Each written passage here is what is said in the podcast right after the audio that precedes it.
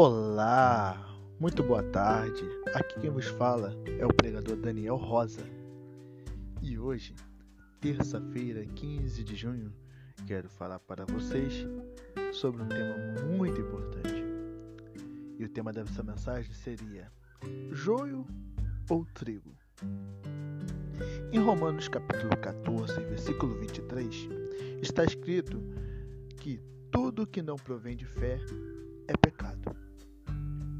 No passado, era comum entre os filósofos elaborar listas de virtudes, incentivá-las e exaltá-las.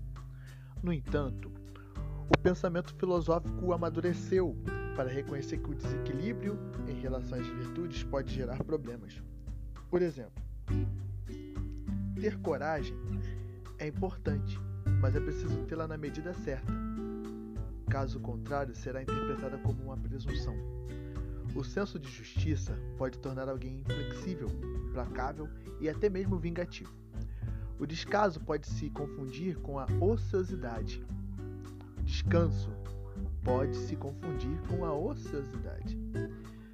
A paciência com a comodidade, a liberdade com a libertinagem, a perseverança com a teimosia e a convicção com a obstinação. O cristão, por exemplo, vive no mundo, mas não deve ser mundano. Certa vez Jesus contou a parábola do trigo e do joio. Lá em Mateus capítulo 13, versículo 24 ao 30. E essa ilustração nos ajuda a entender que nem sempre conseguimos distinguir os bons dos maus cristãos, fiéis de infiéis.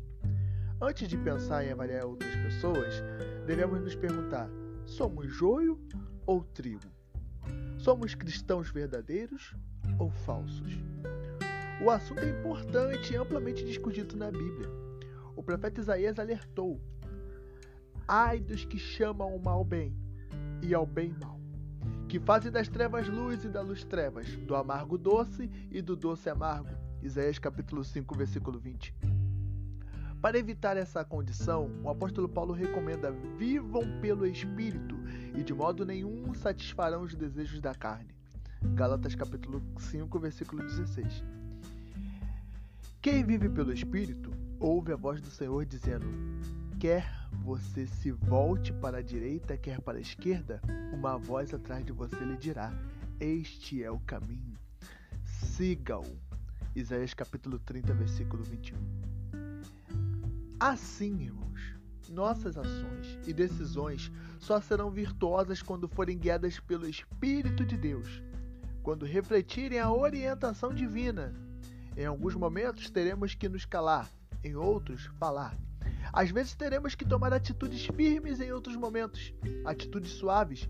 Dessa maneira, cabe a nós unir dois elementos importantes em nosso procedimento a consciência de nosso chamado à salvação e a certeza de reconhecer a voz de Deus. Assim como Pedro e João, você não pode ter dinheiro, mas ser rico do poder de Deus. Você pode ser pobre, mas você é rico do poder de Deus. Que essa seja a sua prioridade hoje. E a minha oração é o seguinte: Senhor Deus, Pai amado, mediante essa palavra que nós viemos refletir e entender.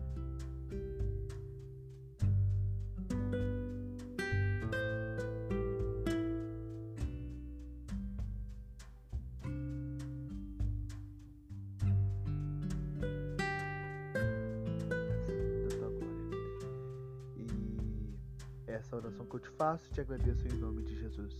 Amém. Tenha um dia abençoado.